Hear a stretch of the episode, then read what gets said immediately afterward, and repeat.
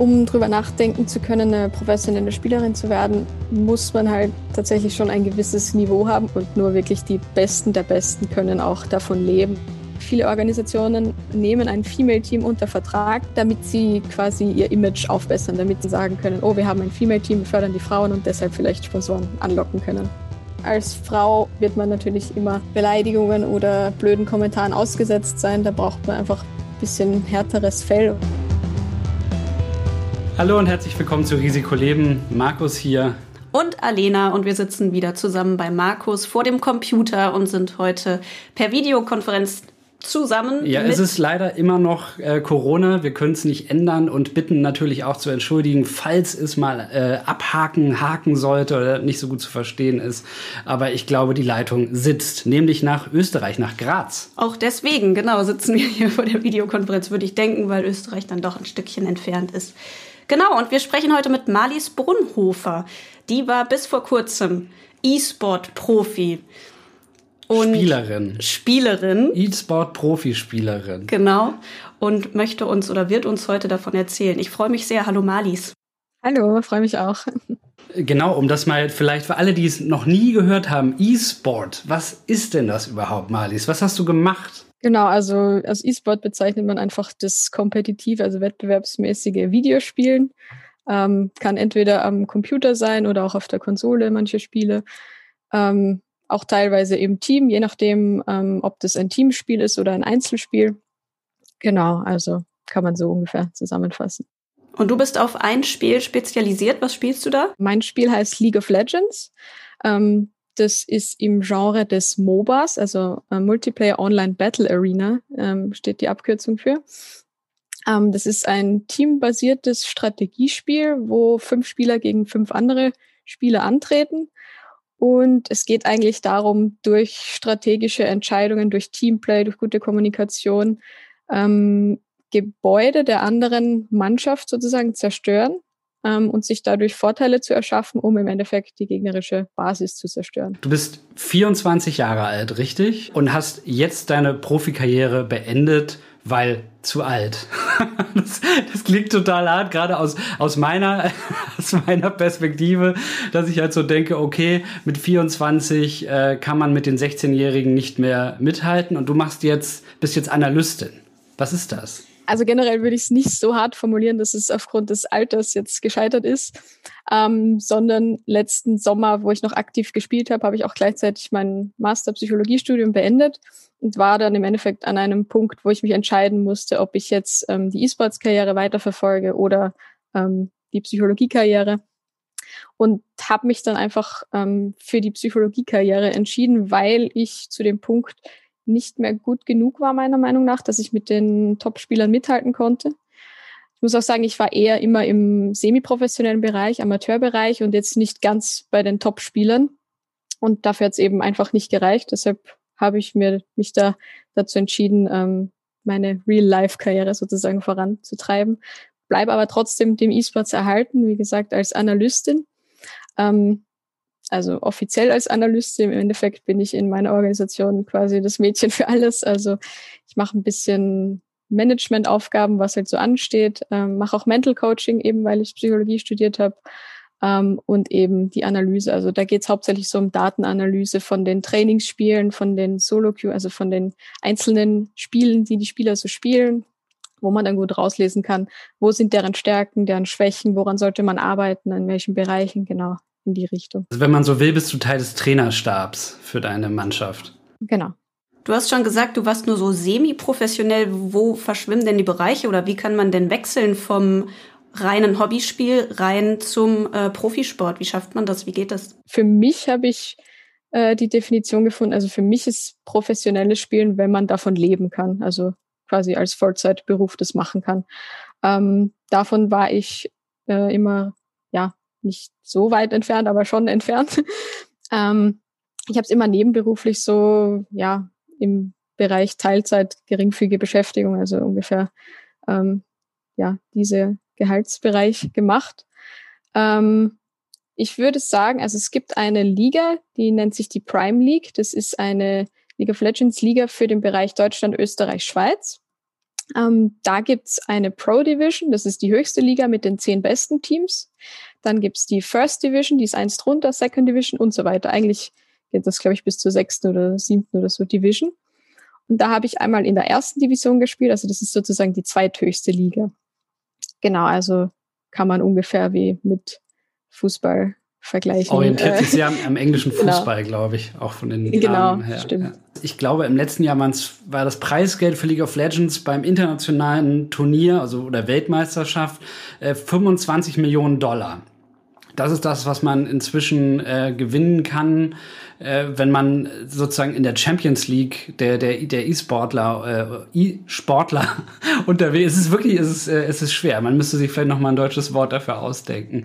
Ähm, wie äh, äh, kann man sich das halt vorstellen? Weil man ja auch im Sportbereich ehrenamtliche Leute hat oder die im Amateurbereich, dann bist du irgendwann irgendwie in den Regionalligen, in der, äh, äh, in der dritte Bundesliga oder irgendwie sowas und dann hast du halt quasi so ein Einkommen wie ein, wie ein normaler Arbeitnehmer. Ist das eigentlich auch das, was man dann so als, als, als E-Sportlerin äh, schaffen kann im Normalbereich oder ist das wirklich nur für die Crème de la Crème?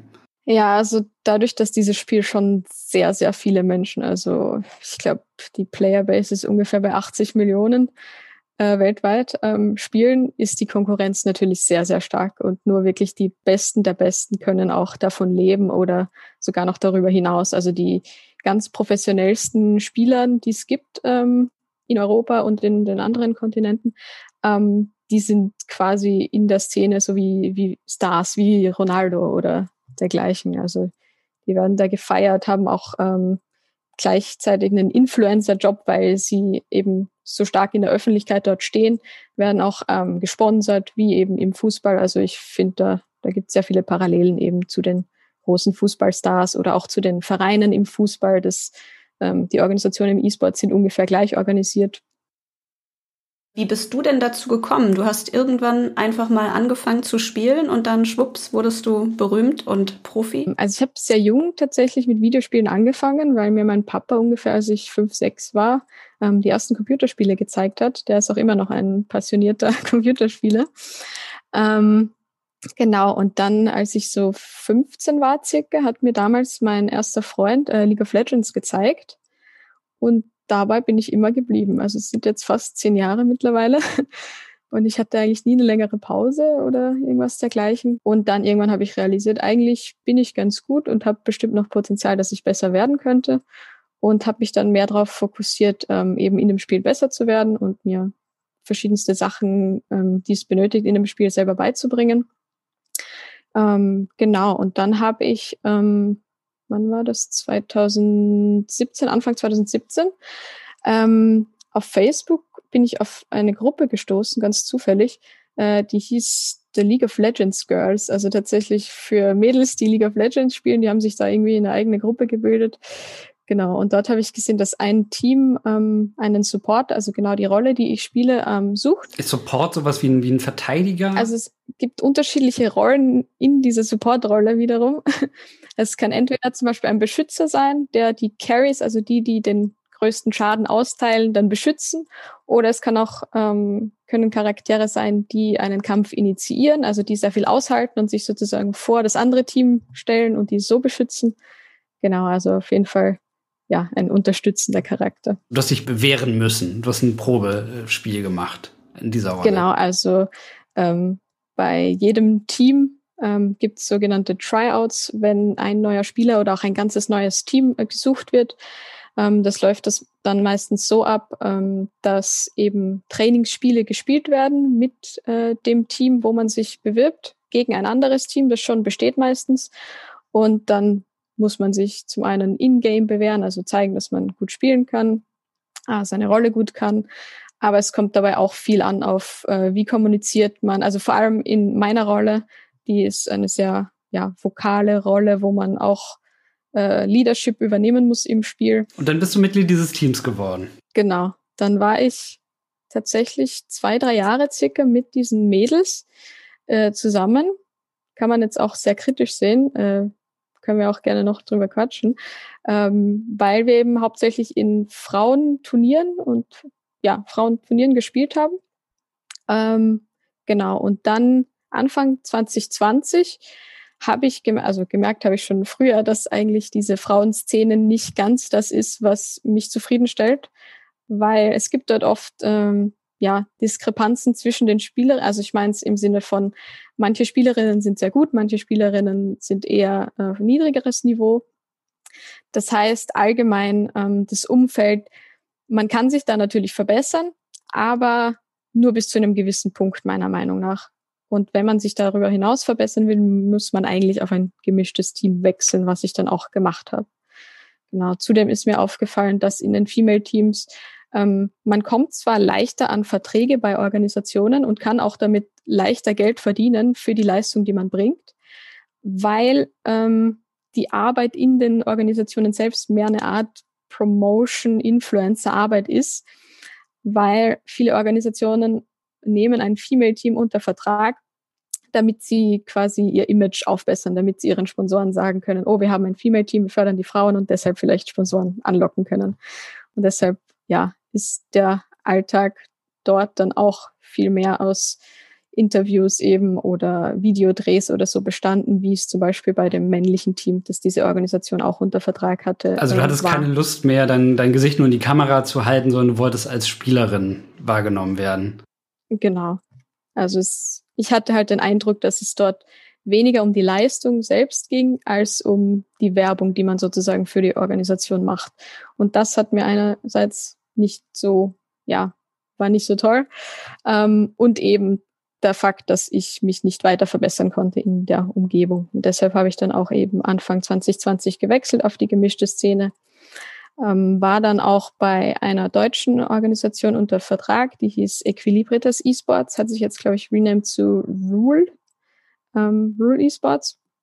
Genau, und dann im Sommer war ich bei Austrian Force, also das ist eigentlich ähm, gang und gäbe, dass man sich nach jedem Split, also äh, nach jedem Quartal eigentlich ähm, ein neues Team sucht, beziehungsweise da beginnt dann wieder diese sogenannte Tryout-Phase, ähm, wo man circa einen Monat lang bei verschiedensten Teams eben tryoutet und die Organisationen entscheiden sich dann jeweils für einen und somit ist es oft so, dass man dann äh, das Team wechselt nach jedem Split um das zu verstehen, es gibt also sozusagen nicht so einen Liga-Alltag, weil also es gibt ja immer diese Transferfenster auch im Fußball, irgendwie so ein oder zweimal im Jahr. Das ist ja schon ziemlich hart, aber wenn ich jetzt vorstelle, jedes Quartal zu wechseln, ist dein Alltag also eher Turniere. Das ist, ist nicht so ein Liga-Alltag, sondern äh, man spielt dann gleich auf Turnieren. Äh, doch, es ist schon ein Liga-Alltag eigentlich. Also immer zum Beispiel, es gibt den Spring Split, der ist von, ich würde sagen, circa Ende Jänner bis äh, circa April, wo man dann zwei, drei Monate eben Liga spielt. Das heißt, man hat jede Woche zwei Matches oder ähm, ein Match. Ähm, und dann gibt's Playoffs, wo manche Teams aufsteigen oder absteigen. Genau. Und sobald das zu Ende ist, dann beginnt wieder die Transferphase und dann geht das Ganze wieder aufs Neue los im Sommer, im Herbst dergleichen. Was mich noch interessiert beim Frauensport, warum ist da die, die, die äh, Ungleichheit so groß? Gibt es nicht genug Frauen, die das machen? Ich würde sagen, es gibt natürlich generell weniger Frauen, die das Spiel spielen. Also oft hört man so von Statistiken, oh, 50-50 Spieler, aber das betrifft hauptsächlich ähm, ja die Gesamtheit der Games. Aber wenn es um solche wettbewerbsmäßige Competitive Games äh, geht, dann ist die Diskrepanz schon ziemlich viel höher. Also ich glaube, wir sind bei League of Legends, ich wage es nicht ganz eine Nummer zu sagen, also vielleicht zwischen 5 und 15 Prozent Frauen. Also wir haben hier schon mal sehr viel weniger Frauenanteil natürlich.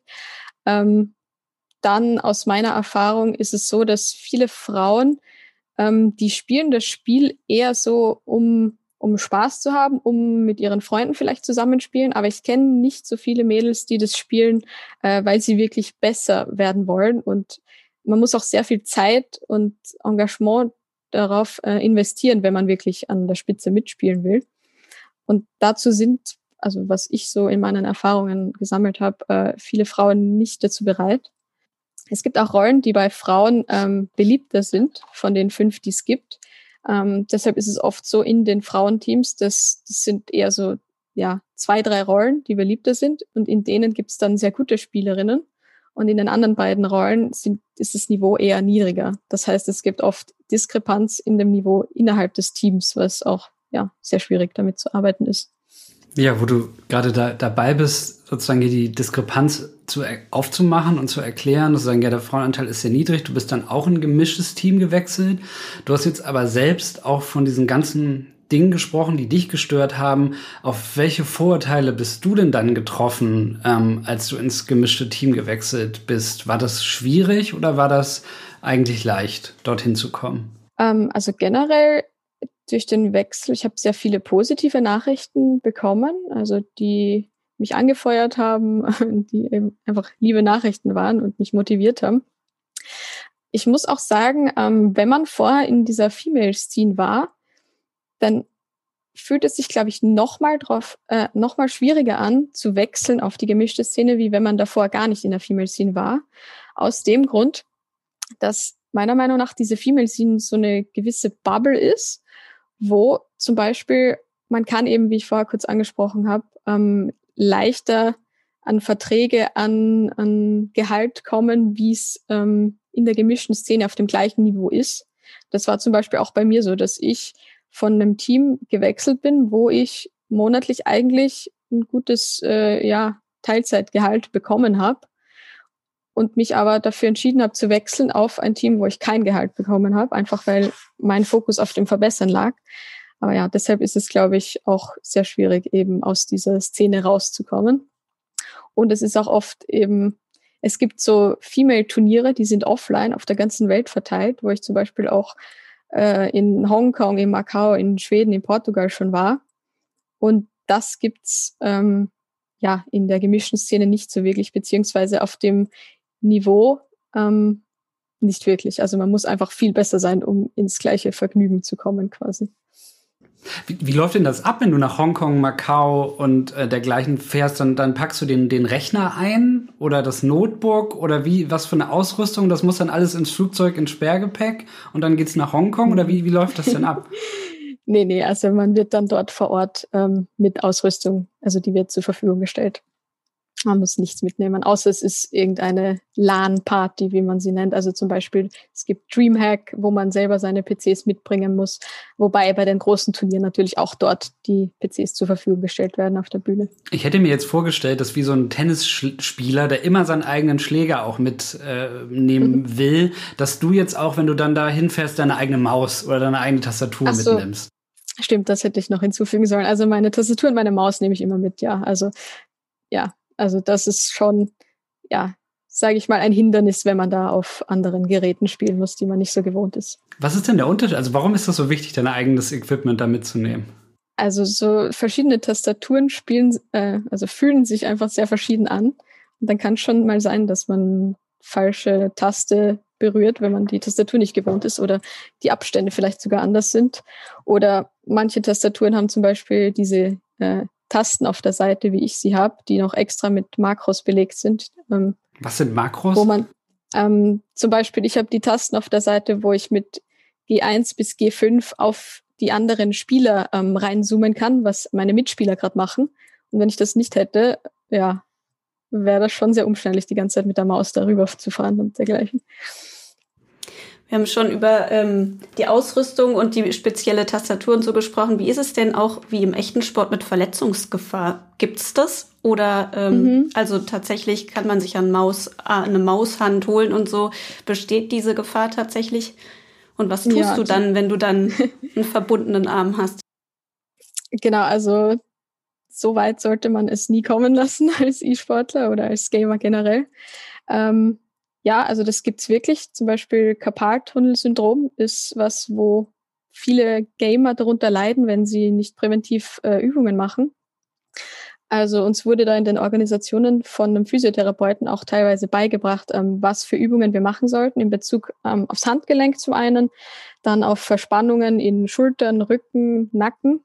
Genau, also das sind so die Hauptproblemzonen der Gamer, würde ich sagen. Gibt es denn da auch so eine Art Ersatzbank eigentlich? Also wenn du dir jetzt die Hand brichst und nicht mehr mitspielen kann, kann dann ein anderer Spieler reinwechseln und wirst du dann noch bezahlt, wenn du drei Monate daneben sitzen musst? Oder ist das jetzt das Berufsrisiko? Also in den Top-Organisationen, die natürlich alle ähm, ja, gut durchdachte Arbeitsverträge auch haben, ähm, ist das genauso. Also es würde ein Ersatzspieler reinkommen, man würde natürlich trotzdem bezahlt werden.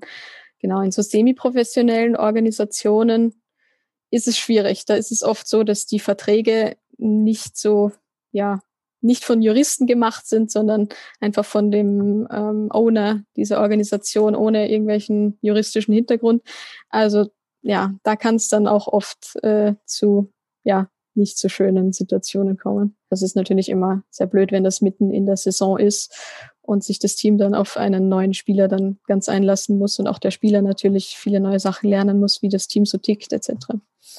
Wie, wie sieht das Training aus? Gibt es da Trainingscamps oder macht das jeder so für sich zu Hause? Also bei den Female Teams hatten wir tatsächlich sogenannte Bootcamps in den Headquarters von der Organisation in Madrid.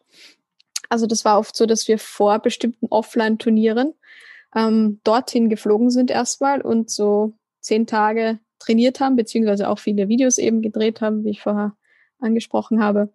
Aber da haben wir uns generell nochmal eine Woche circa vorher eintrainiert, wo wir jeden Tag sehr viel auch gespielt haben ähm, und sind dann gemeinsam zu dem Turnier geflogen. Aber jetzt in der Prime League im semi-professionellen ähm, Level circa, da spielt jeder von sich aus zu Hause. Also es gibt schon natürlich feste Trainingszeiten, Scrims nennt man die, die Trainings.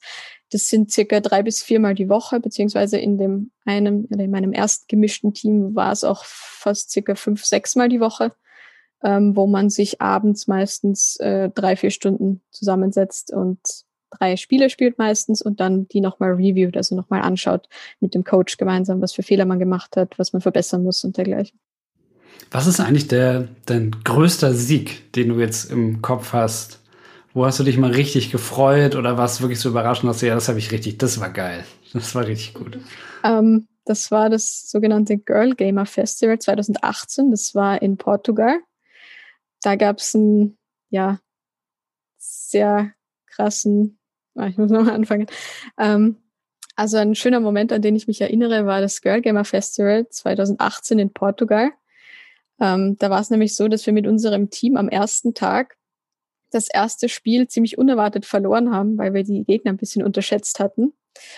Und dann war es so, dass, ähm, also da wir das Spiel verloren haben, hatten wir an dem Tag keine weiteren Spiele mehr, sondern erst am nächsten Tag. Und demnach waren wir ähm, ja alle sehr traurig, sehr gestresst, weil es heißen würde, wenn wir das nächste Spiel noch verlieren, werden wir draußen und werden wir sogar Vierte nur in dem Turnier. Und dann war es aber so, dass wir ein Meeting gemacht haben, ähm, über unsere Probleme geredet haben, ähm, wie es uns gerade geht allen und ja, und uns sozusagen aufgerafft haben, dass wir am nächsten Tag nochmal unser absolut Bestes geben. Und das war dann auch der Fall. Und dann haben wir tatsächlich am nächsten Tag alles gewonnen und sind dann somit auch Erster im Turnier geworden. Und das war einfach ein sehr schöner Moment und sehr viel Erleichterung ist abgefallen. Und genau da blicke ich noch mit einem Lächeln zurück, wenn ich dran denke. Und gerade weil du die Kommunikation angesprochen hast, ich könnte mir vorstellen, dass das dann mit Frauen vielleicht alleine doch irgendwie besser geht oder geht das genauso gut im gemischten Team, dass jeder nochmal sagt, wo die Probleme lagen und das dann auch irgendwie umsetzen kann? Hm, das ist tatsächlich schwierig, weil wie soll ich sagen, hm, ich muss kurz drüber nachdenken. Aber wo wir gerade bei Klischees sind, es gab ja auch, das ist, ähm, kennen wahrscheinlich auch Leute irgendwie aus dem Fußballstadion, wo es auch immer noch Zuschauer gibt, die dann irgendwie sagen oder die sagen, warum gibt es Frauenfußball? Was ist das für ein Unsinn? Und auch im E-Sports-Bereich gab es in den vergangenen Jahren viele prominente Fälle, wo ähm, ja, Frauen aufs Übelste angegangen, beschimpft und runtergemacht wurden, wo man, wo es auch Beschwerden dann gegenüber Turnierleitungen gab, die dann aber nicht weiter verfolgt wurden.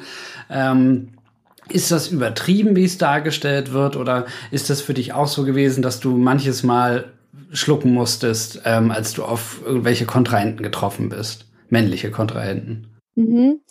Ähm also es war schon manchmal so, zum Beispiel beim Female-Team, wenn wir Trainings gespielt haben gegen andere äh, Männer-Teams, dass die mit irgendwelchen Klischees oder Stereotype kamen, wie mach mir ein Sandwich oder so. Und ich weiß nicht mal, ob die das böse gemeint haben. Auf jeden Fall war es ein bisschen unangebracht.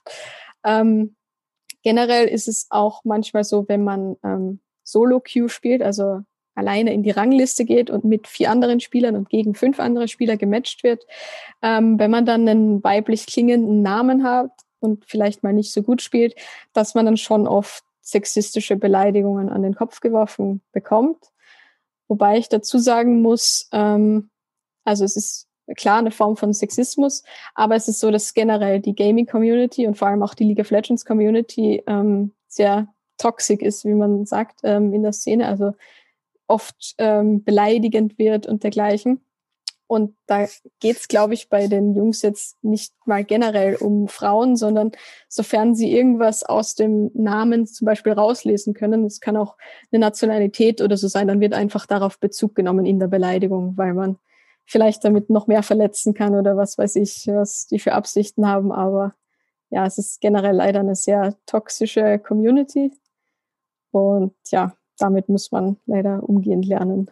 Wie machst du das? Wie gehst du damit um? Beleidigst du dann zurück oder was machst du? Ähm, teilweise mit sehr kreativen Beleidigungen. Also ich versuche nie persönlich natürlich anzugreifen. Das ist mir sehr wichtig, natürlich auch als Psychologin. Aber es gibt kreative äh, Sätze, die nicht direkt beleidigend sind, aber ja, aber meistens drücke ich einfach den Mute-Button. Also das ist sozusagen ein Knopf, ähm, wo man draufdrückt, wo man dann einfach die Nachrichten von dem Spieler nicht mehr lesen kann. Das ist die beste und bewährteste Methode. Hast du dich auch schon mal beschwert oder so?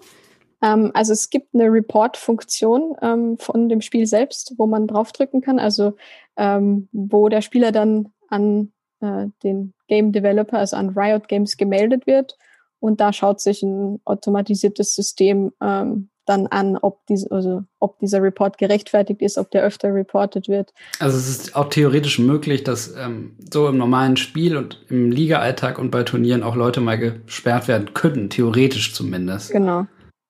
Das ist tatsächlich so, wenn, wenn der Account von dem Spieler gesperrt wird, ähm, weil er in, in Solo-Queue, wie man sagt, ähm, toxic war, dann äh, wird er auch von Riot Games Turnieren, also von allen offiziellen Turnieren gesperrt. Und das war teilweise auch öfters so, dass in den semi-professionellen, teilweise auch in den ganz professionellen vereinzelt äh, Spieler gesperrt wurden und die dann zumindest die Season nicht mehr spielen durften. Ja, kann sich der ähm, äh, reale Profisport vielleicht mal eine Scheibe von abschneiden, ja.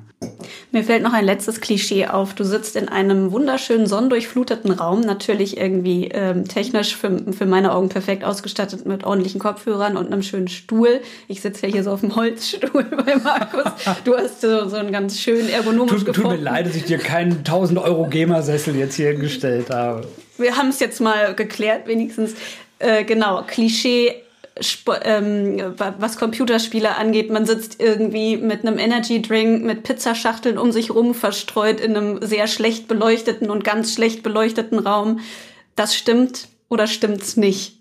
Ähm, also es gibt bestimmt einige Individuen, die dieses Klischee auch erfüllen heutzutage noch. Ähm, das sind, glaube ich, eher, wie ich so bezeichnen würde, die Hardcore-Gamer, also die wirklich den ganzen Tag vorm PC sitzen, nur spielen gibt's bestimmt.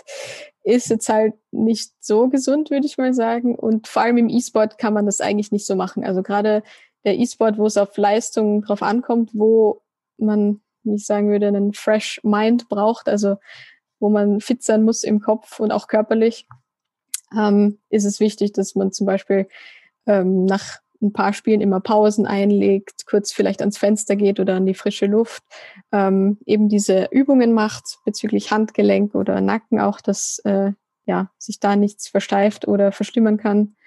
Genau, auch Ernährung beziehungsweise ist so ein Thema im semi-professionellen Bereich, würde ich das jetzt nicht so als wichtig erachten, aber die ganz professionellen Spieler, ähm, da ist es schon so, dass die Ernährungspläne haben, dass die auch ins Fitnessstudio gehen, also dass die auch körperlich und geistig topfit sind. Hättest du noch ähm, Tipps, Ratschläge für Frauen, die in, dein, in deine Fußstapfen treten, treten wollen? Wie äh, wird man professionelle Spielerin?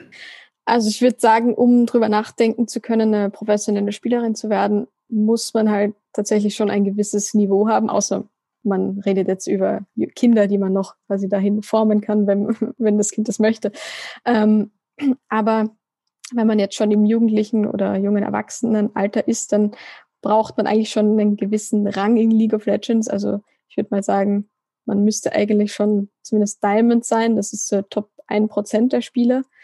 Ähm, und dann, also ich finde, es kommt hauptsächlich auf das Mindset an, also dass man wirklich die Motivation hat, ähm, sich da auch intensiv damit zu beschäftigen, viel Zeit darin zu investieren und auch einige Dinge machen muss, die nicht so viel Spaß machen. Also zum Beispiel seine eigenen Spiele nochmal anschauen, schauen, wo man Fehler gemacht hat. Ähm, genau, also dass man zum einen ähm, selbst reflektiert, ähm, was man verbessern kann, müsste, soll. Ähm, und ich glaube, bis zu einem gewissen Punkt ähm, oder an einem gewissen Punkt weiß man dann auch oft gar nicht mehr, was für Fehler man selber macht. Da hilft es dann oft, dass man einen, einen Coach oder eine andere Person auf ähnlichem oder höherem Level hat, die einem noch Fehler aufzeigt und auch ähm, anleitet ein bisschen. Sonst generell als Frau oder also auch generell wird man natürlich immer teilweise Beleidigungen oder blöden Kommentaren ausgesetzt sein. Da braucht man einfach ein bisschen härteres Fell oder darf das nicht persönlich nehmen. Genau, und sonst einfach immer, ich würde mit kleineren Zielen arbeiten, also dass man jetzt sich einige Wochen lang nur auf diesen einen Aspekt ähm, konzentriert, darin besser wird im Spiel ähm, und dann Step für Step sozusagen sich verbessert und climbt. Das war Malis Maestra Brunhofer.